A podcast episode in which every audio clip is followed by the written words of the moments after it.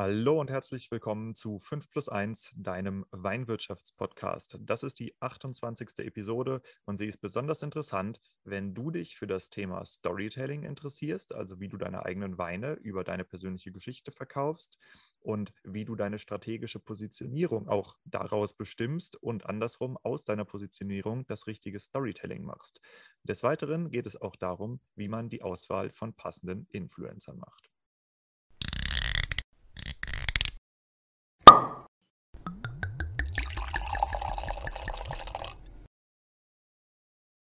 Ich bin Diego, der Betreiber des 5 plus 1 Podcasts. Und als Winzer bin ich der Meinung, dass wir niemals genug über Selbstvermarktung, über Weinverkauf, über Trends in der Weinwirtschaft, aber auch über neue Wege, Distribu Distributionskanäle und äh, innovative Maßnahmen anderer Winzer zum Absatz ihrer Weine lernen können. Das ist nötig, damit wir unsere Betriebe zeitgemäß führen können, damit wir unsere Kunden zufrieden machen und damit die Weingüter und auch die Menschen dahinter in eine sichere und erfolgsversprechende Zukunft führen.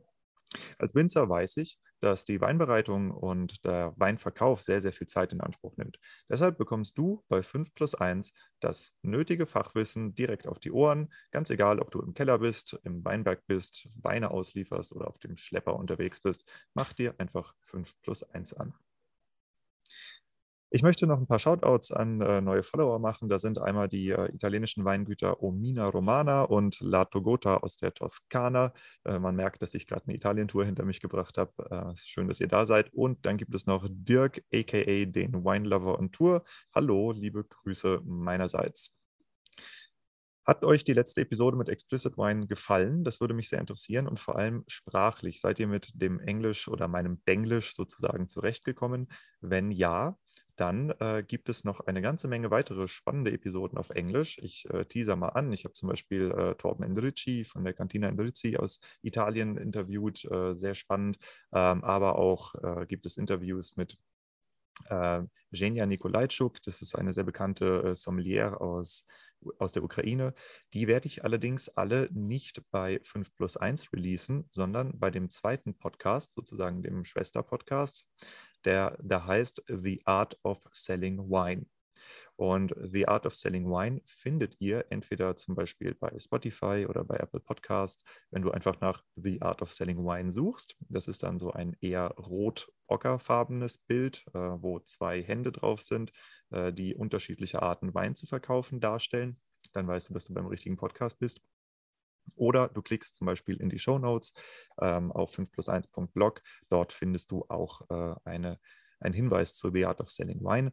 Ähm, genau, aber du kannst natürlich auch zum Beispiel bei Spotify einfach runterscrollen und auf den Link drücken. Habe ich dir da auch nochmal verlinkt, ähm, damit du auch diesen anderen Podcast subscriben kannst. Genau, worum geht es heute? Ich will heute nochmal über das Thema Explicit Wine sprechen, also über die letzte Episode, denn ich denke, dass man vom Charlie eine ganze Menge darüber lernen kann, was man richtig und was man falsch machen kann, und zwar in puncto Storytelling, Telling, in puncto Positionierung und welche Zielgruppe man eben anspricht und wie man die auch anspricht, zum Thema, wie du Wein äh, zu einem emotionalen Produkt machst und es so verkaufst. Und zum Thema, was bei der Auswahl von Influencern richtig und falsch zu machen ist.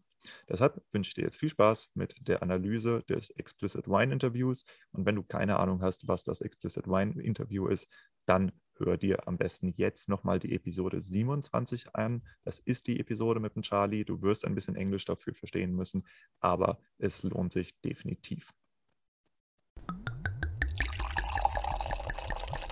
Er ist selbst kein Winzer. Er kommt zwar aus einer äh, Weinbaufamilie, das hat er ja in der Episode erzählt, hm, aber der Weinbau wird nicht mehr aktiv betrieben. Das Weinbau, Weingut liegt in Ruinen und er hat sich äh, erst zu einer Kommunikations- und Mediendesign-Ausbildung oder Stud einem Studium entschieden und dann gemerkt, dass er eigentlich diese Weinbaugeschichte wieder aufnehmen will. Und das ist äh, eine scheinbar sehr neue Entwicklung bei ihm. Er arbeitet ja als äh, so eine Art Tourguide in einem Weingut und äh, dafür finde ich das dann doch recht beachtlich, was er da auf die Beine gestellt hat. Ich denke, dass es ähm, bei dem Projekt von ihm, bei den Explicit Wines, eine ganze Menge tatsächlich zu lernen gibt für Winzer. Und zwar das Erste, worauf ich eure, äh, euer, eure Aufmerksamkeit lenken möchte, ist seine Motivation, Winzer zu werden. Ja? Äh, wenn man ihn fragt, warum er Winzer wird, dann sagt er, also erstens, ähm, weil er selber Wein liebt, weil er aus einer Weinfamilie kommt, äh, in der der Wein nicht mehr aktiv produziert wird, aber er hat, sieht halt dieses Weingut seines Opas, er hat sich da rein verliebt und er möchte es wieder aufbauen. Dafür muss er Geld verdienen. Ja, und das ist äh, einer der Gründe, wofür er dieses äh, Weinprojekt auf die Beine stellt, damit er das Weingut seines Oplers wieder zum Leben erwecken kann. Das ist eine tolle Motivation. Und äh, das ist eine tausendmal bessere Motivation, als wenn du äh, diese Frage beantworten würdest, ja, mh, weil ich äh, nicht die Eier hatte, meinem Papa zu sagen, dass er sich ins Knie ficken soll, weil ich eigentlich Psychotherapeut werden will. Ja, und ich kenne aber einige Winzer, bei denen das durchaus der Fall ist. Also nicht, dass die alle Psychotherapeut werden wollen, aber dass sie einfach Winzer werden, weil sie nichts anderes mit sich anzufangen wissen und weil irgendwie alle in der Familie auch schon Winzer sind. Ja, und das ist eben dann auch entsprechend langweilig, was dabei rauskommt. Also das ist kein Wein, der die Weinwelt irgendwie bereichert, das ist kein Wein, der die Kunden inspiriert und das ist definitiv auch kein Wein, mit dem du irgendwie nennenswert Geld verdienen kannst. Deshalb macht euch eure Motivation klar. Warum habt ihr das angefangen? Ja, und es kann sein, wenn du jetzt Jungwinzer bist, dass du noch äh, ziemlich in Touch mit deiner Motivation bist, also dass du die spürst, dass du dich daran erinnerst. Das kann aber auch sein, dass wenn du vor fünf oder zehn oder zwanzig Jahren angefangen hast mit dem Weinbau, dass du das komplett verloren hast und einfach nur noch in diesem täglichen Trott aus Geld verdienen, wie bezahle ich meine Rechnung drin bist. Aber es muss ja etwas gegeben haben, was dich dazu bewegt hat, im Weinberg zu stehen, was dich dazu bewegt hat, draußen zu arbeiten, körperlich zu arbeiten, mit Pflanzen zu arbeiten, mit äh, diesem wunderbaren Getränk zu arbeiten, ja, was dich an der äh, Chemie im Keller interessiert, was auch immer. Es gibt Sachen, die dich, äh, in die du dich verlieben kannst im Weinbau. Und diese Motivation zu haben und sie so klar und präzise kommunizieren zu können, wie es der Charlie getan hat, das ist hervorragend, weil das ist, worüber du deinen Wein verkaufst. Und das ist, äh, was inspirierend wirkt, ja, was äh, Charisma hat, wo Leute, wenn sie dich sagen hören, ich mache Wein, weil ich das Weingut meines Opas wieder aufbauen will, das in Ruinen liegt, das ist cool, ja. Also das ist das Erste, worauf ich eure Aufmerksamkeit lenken wollte. Dann ähm, die Art und Weise, wie er dieses Projekt angeht, das ist offensichtliches Quereinsteigerdenken, obwohl er halt ja, diese Weinbaugeschichte hat. Aber er hat sich ja eben nicht, äh, ihm war nicht von Anfang an klar, dass er Winzer wird, offensichtlich.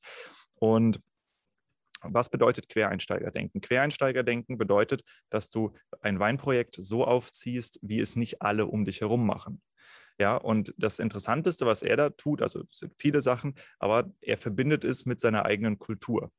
Charlie ist 22, Charlie hört Trap-Hip-Hop, ja, Charlie mag Graffiti. Das heißt, er macht ein Weinprojekt, was diese beiden Kulturen miteinander verschmilzt. Und das bedeutet, dass er zu einer Kundengruppe redet, die Hip-Hop-Fans sind, zu der er selbst gehört. Er spricht die Sprache von denen. Er weiß, was da cool ist, was da nicht cool ist. Er weiß, wie man sich benimmt, wie man sich kleidet. Ja, und deshalb heißt sein Projekt eben auch Explicit Wines, weil im Hip-Hop wird ja sehr viel damit äh, gespielt, dass du deine Texte halt so aggressiv machst, dass sie alle keine Jugendfreigabe kriegen. Also das ist ja praktisch ein, ist ja, ist ja ein Wertschätzungslabel, äh, sobald du halt ein Parental Advisory Explicit Content auf deiner äh, auf deiner Platte drauf hast. Dementsprechend, äh, wenn er Explicit Wines macht, das ist völlig klar, in was für eine Zielgruppe das geht. Und das ist super. Das ist richtig, richtig gut getargetet. Was er ähm, ein bisschen, glaube ich, noch nicht kapiert hat oder wo es halt schwierig sein könnte, ist die Auswahl seiner Kooperationspartner, aber da komme ich gleich nochmal zu.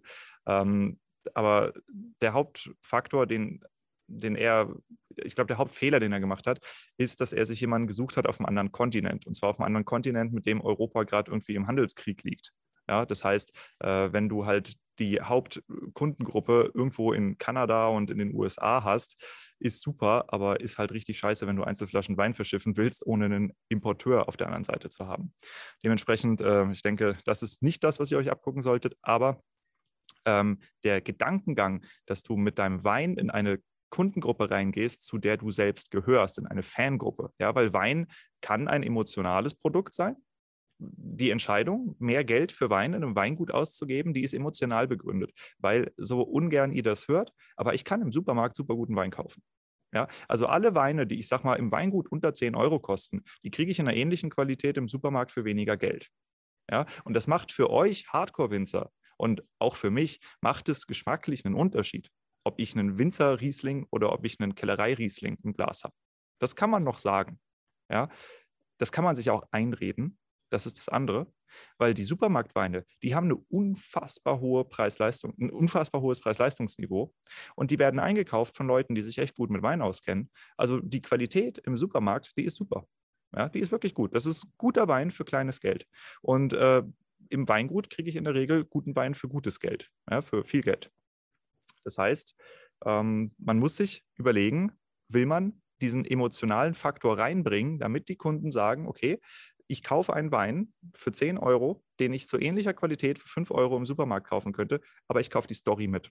Und mit der Story, klar, wird auch eure höhere werden eure höheren Arbeitskosten, ne? also ich meine, ihr habt ja kleinere Volumina, die ihr vermarktet und, und, und, und, und. Das wird damit alles bezahlt, aber das ist dem Kunden scheißegal. Für den Kunden geht es darum, er hat zwei vergleichbare Produkte und zwar einen guten trockenen Riesling hier, einen guten trockenen Riesling da. Der eine kostet 3 Euro, der andere kostet 10. So, und dem ist komplett Bums, was ihr für Fixkosten habt. Dem ist komplett Bums, was ihr für Einkaufspreise bei Flaschen habt. Und dem ist auch komplett Bums, äh, was ihr noch damit bezahlen müsst, ob ihr einen Kredit habt oder nicht. Das ist dem Kunden scheißegal. Für den schmeckt der Riesling relativ gleich. Und wenn er sich entscheiden soll, dass er die 10 Euro bezahlt, dann liegt das daran, dass emotional ihn irgendwas dazu drängt. Ja, dass er sagt, okay, ähm, ich finde den Winzer cool, ich, mir gefällt es da, ich habe da schöne Erinnerungen an meine Kindheit oder an das letzte Weinfest oder das ist der erste Winzer, mit dem ich äh, mich überhaupt intensiv auseinandergesetzt habe. Ich habe da gelernt, Wein zu wertschätzen, irgendwie sowas. Ja, das ist ein, dieser emotionale Twist, den man reinbringt. Und wenn du das Ganze über Musik machst, das ist ja auch super. Ich meine, jeder von euch kennt doch diese Erinnerungen äh, an, an Tagen wie diesen. Ich meine, solche Lieder sind nicht umsonst so erfolgreich. Mit Musik erinnerst du dich an deine Jugend zurück, an die Zeit, wo du noch gefeiert hast, wo es einfach war, Freunde zu kriegen, wo es einfach war, Beziehungen aufzubauen, wo es einfach war, ähm, Nächte durchzumachen. Ja, all das, was du in deinem Erwachsenenleben immer weniger und weniger hast. Anders, ja, anders, aber nicht mehr so frei und ohne Gedanken an Konsequenzen. Und daran erinnerst du dich mit Musik dein ganzes Leben lang zurück. Das heißt, wenn du den, den Wein mit Musik verbindest, dann hast du ein Produkt, das man emotional verkaufen kann. Wein per se ist nicht emotional. Man kann ihn emotional verkaufen. Und du verknüpfst ihn mit den emotionalen Jugenderinnerungen der Menschen. Und das ist super, was er da macht, weil Explicit Wines ist so offensichtlich in diese Hip-Hop-Schiene rein. Das heißt, er verkettet sein Produkt von Anfang an mit Leuten, die ihre Jugend mit Trap-Hip-Hop verbringen.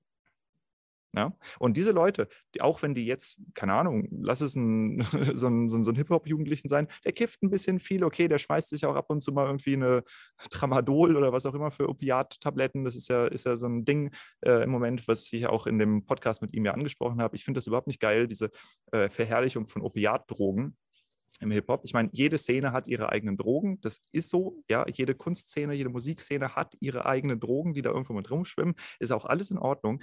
Ähm, aber Opiate sind halt ein besonders heikles Thema. Ja, weil, äh, gut, muss ich jetzt nicht drauf eingehen, aber google einfach mal Opioidkrise, dann weißt du, was abgeht.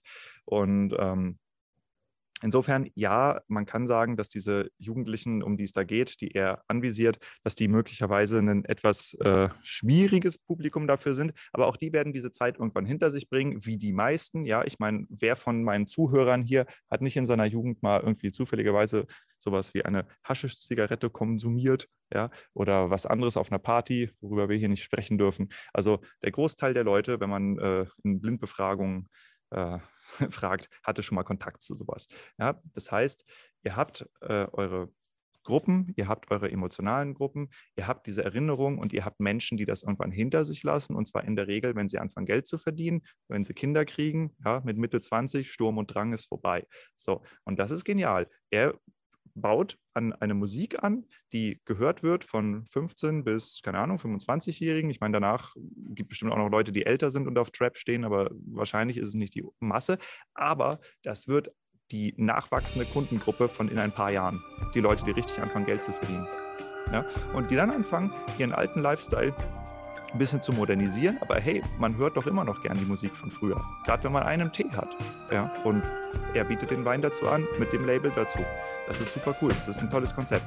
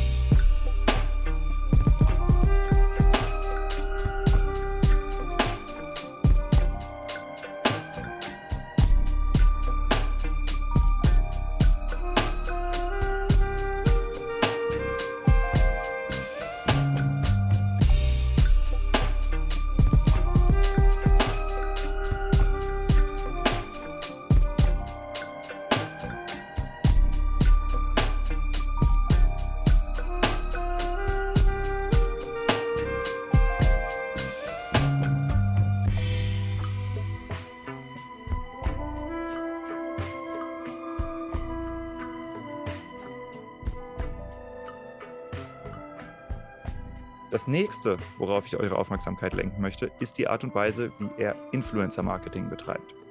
Das ist, ähm, ach, ich, wie fange ich das an?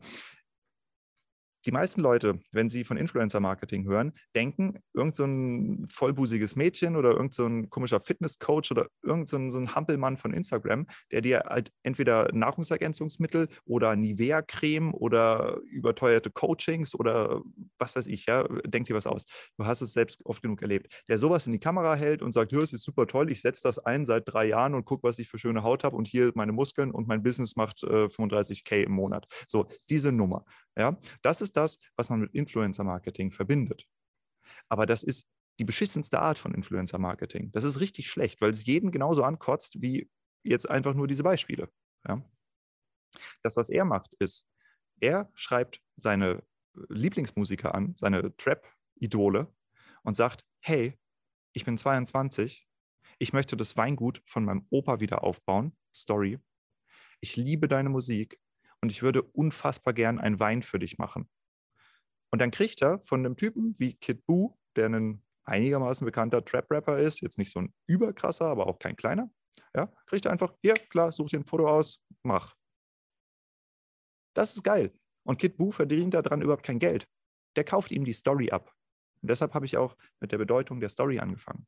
Ja, und wenn du Lust hast, auch Influencer-Marketing für dich einzusetzen, ne, das ist ja was, was hier im Podcast jetzt mehr und mehr und mehr und mehr ausgerollt wird, ähm, dann ist das eine der besten Methoden, die ich kenne, die du für dich einsetzen kannst. Nicht, dass du irgendwie nach Wein-Hashtags googelst, welche keine Ahnung, Restauranttester oder so, ja, wo du mal eine Flasche auf den Tisch stellen kannst oder so. Das ist alles Bullshit.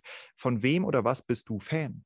Zu welcher Gruppe gehörst du dazu? Bist du vielleicht ein Sportler? Ja, bist du Ausdauersportler? Gibt es möglicherweise Sportler, die Interesse daran haben, ab und zu mal hochwertigen Alkohol zu trinken? Ja, ich meine, klar, als Sportler ballerst du dir im Idealfall jetzt nicht jeden Tag 30 Bier in die Rübe, aber es sagt doch keiner, dass ein Sportler nicht Interesse daran hat, einen guten Sekt zu trinken. Oder dass ein Sportler nicht ab und zu mal sich ein schönes Glas Wein gönnt. Ja, also das heißt, wenn du hochwertige Luxusprodukte vermarkten willst an Leute, die ab und zu mal Geld für Alkohol ausgeben, dann aber richtig, bist du vielleicht da gar nicht so verkehrt. Ja. Magst du Musik? Es muss ja kein Trap-Hip-Hop sein. Ja, es kann ja auch Metal sein. Und da möchte ich euch nochmal darauf hinweisen, auf die Episode mit Michael Schott. Ja, mit Michael Schott, wie er sein Wein, seinen Metal Wines verkauft. Das ist genial. Das ist exakt das Gleiche. Ja, der Typ, der macht Weinproben mit Slayer, mit Motorhead. Ja. Überlegt es euch. Zu welcher Musikszene gehört ihr dazu? Ja, ich meine, ich, ich kenne mich selber jetzt mit diesem ganzen Ballermann-Kram nicht aus. Ich weiß, dass es einige von euch gibt, die auf dem Dorf gern so Musik hören. Ähm, möglicherweise fehlen da Influencer-Beine. Ja, vielleicht will der, keine Ahnung, wie heißt der Typ mit dem Döner auf dem Kopf? Ja, vielleicht will der auch eine Flasche Wein auf dem Kopf haben. Also, keine Ahnung, ich will darüber keine Witze reißen, weil ist echt nicht meine Musik. Ich finde es anstrengend. Und ähm, aber das ist das, worauf ich euch äh, bringen möchte, dass wenn ihr nach Influencer-Projekten sucht, dann geht von euch selber aus, Sprecht Leute an, wo ihr sagt, ey, ich bin Hardcore-Fan, ich habe hier was, da würde ich dich gerne draufpacken. Und ich selber würde das konsumieren, weil ich bin dein Fan, ich bin der Winzer und die Leute, mit denen wir das dann äh, teilen, deren Sprache spreche ich, deren Sprache sprichst du. Ja, und lass mich doch den Winzer von deiner Fancrowd sein. Das ist cool. Ja, weil ich sage euch eins, die meisten Künstler, die haben ein sehr saisonales Geschäft.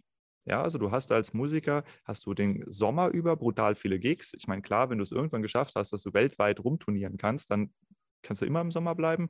Aber es ist ja auch nicht gesagt, dass du überall rund um die Welt die gleiche Fanbase hast. Ja, das heißt, du hast in der Regel halt im Sommer hast du so einen Gipfel an Auftritten und im Winter ist dann so ein bisschen saure Gurkenzeit. Ja, und auch Musiker sind an alternativen Einkommensquellen ähm, interessiert. Musiker und Künstler sind daran interessiert, äh, Charity-Projekte zu unterstützen. Ja, also das heißt, wenn du mit deinem Wein auch noch ein Charity-Projekt unterstützen kannst, super. Ja, dann ist auch die Wahrscheinlichkeit höher, dass sie es promoten. Und wenn du dich selber als Fan outest und eine tolle Geschichte zu erzählen hast, dann ist es überhaupt nicht schwer, mit solchen Menschen in Kontakt zu kommen. Ja, weil ihr müsst euch das mal klar machen. Euer Star, euer Idol, was auch immer, der war auch mal so wie du. Ja, der hat angefangen klein, und sich irgendwann mal dazu entschieden, dass er sagt, okay, ich werde Maler oder okay, ich werde Rapper oder okay, ich werde Gitarrist oder okay, ich werde äh, Motocross-Fahrer. Das ist, ist mal ein Hobby gewesen, was ein bisschen eskaliert ist.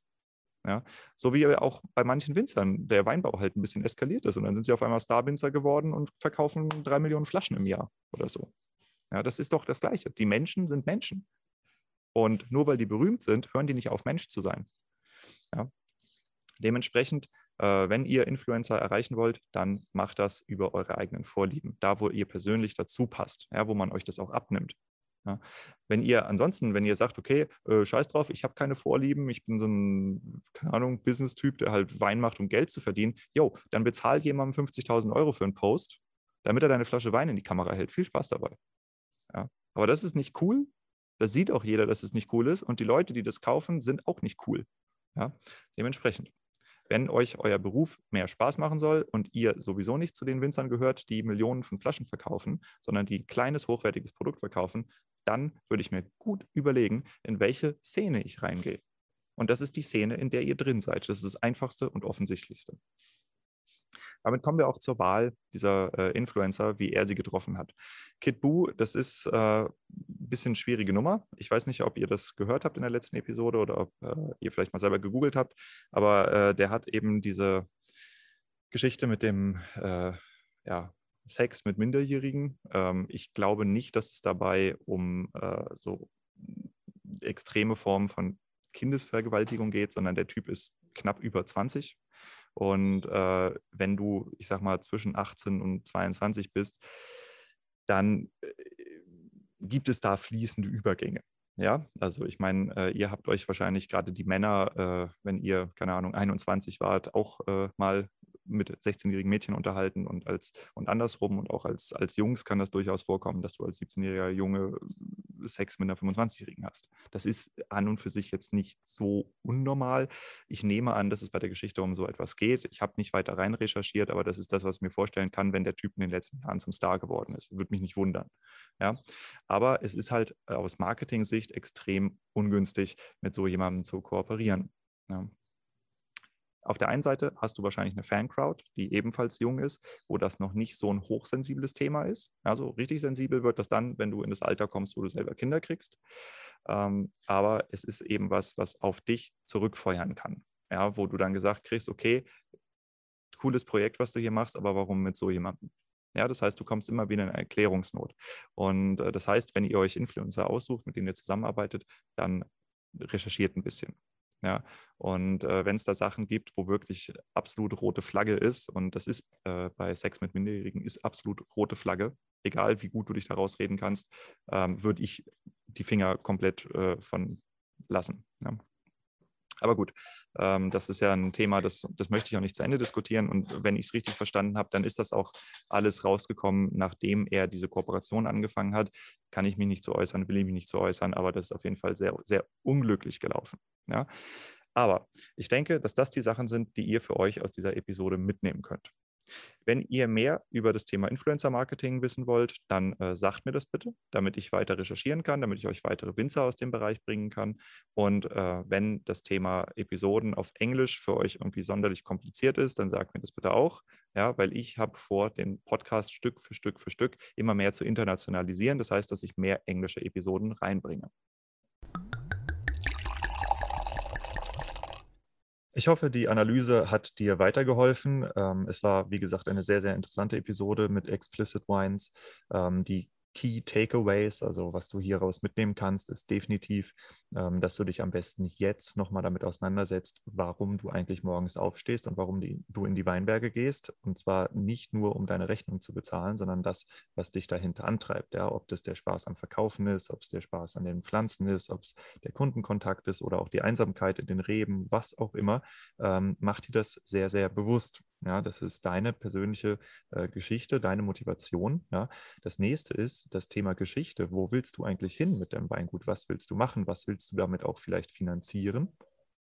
Das sind alles die Fragen, die du dir mal äh, bewusst machen und beantworten solltest, denn sie helfen dir herauszuarbeiten, wer du bist, wofür du stehst und warum es deinen Betrieb überhaupt gibt oder warum er weitergeführt wird. Ja.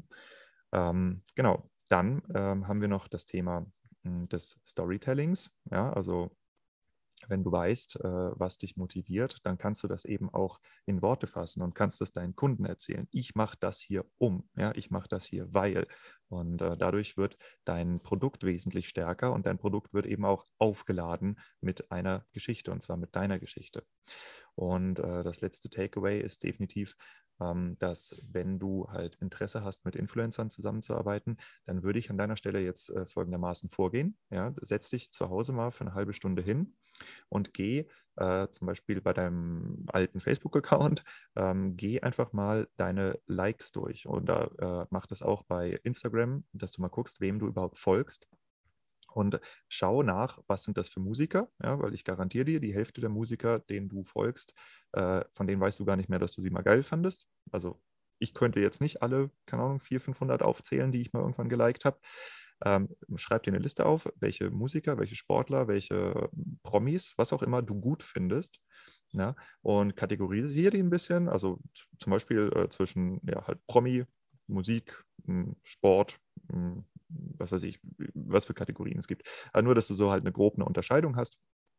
Und dann äh, bekommst du schon mal ein Bild davon, in welchem Bereich du nach Influencern suchen solltest und wen du möglicherweise auch schon direkt ansprechen kannst. Wie man das Ganze macht und äh, wie man auch vielleicht äh, so ein Approach, also so eine Herangehensweise oder ein Ansprechen an einen Influencer richtet, das wirst du in den nächsten Episoden erfahren. Aber du kannst dich definitiv jetzt schon mal darauf vorbereiten, indem du diese Liste zusammenstellst. Dann habe ich noch eine kleine Anmerkung und zwar, ähm, ihr werdet mitgekriegt haben, dass es in dem Explicit Wine Interview äh, um das Thema Weed, also Marihuana und Wein geht. Äh, ich weiß, dass das ein bisschen ein heikles Thema ist, gerade auch hier in Deutschland und dass möglicherweise auch der ein oder andere Winzer hier dabei ist, der gesagt hat, äh, so, ein, so ein Idiot, ja, jetzt fängt er hier an mit so einer Scheiße. Ähm, ich möchte dazu gerne noch zwei, drei Worte verlieren und zwar, ähm, wenn ihr denkt, dass dieses Thema irgendwie so ein persönliches Hobby-Ding ist, ja, oder dass das irgendwie äh, negative äh, Einflüsse auf dich oder auf dein Geschäft hätte, wenn man sich mit so etwas auch nur inhaltlich thematisch auseinandersetzt, möchte ich euch einmal ein Beispiel geben.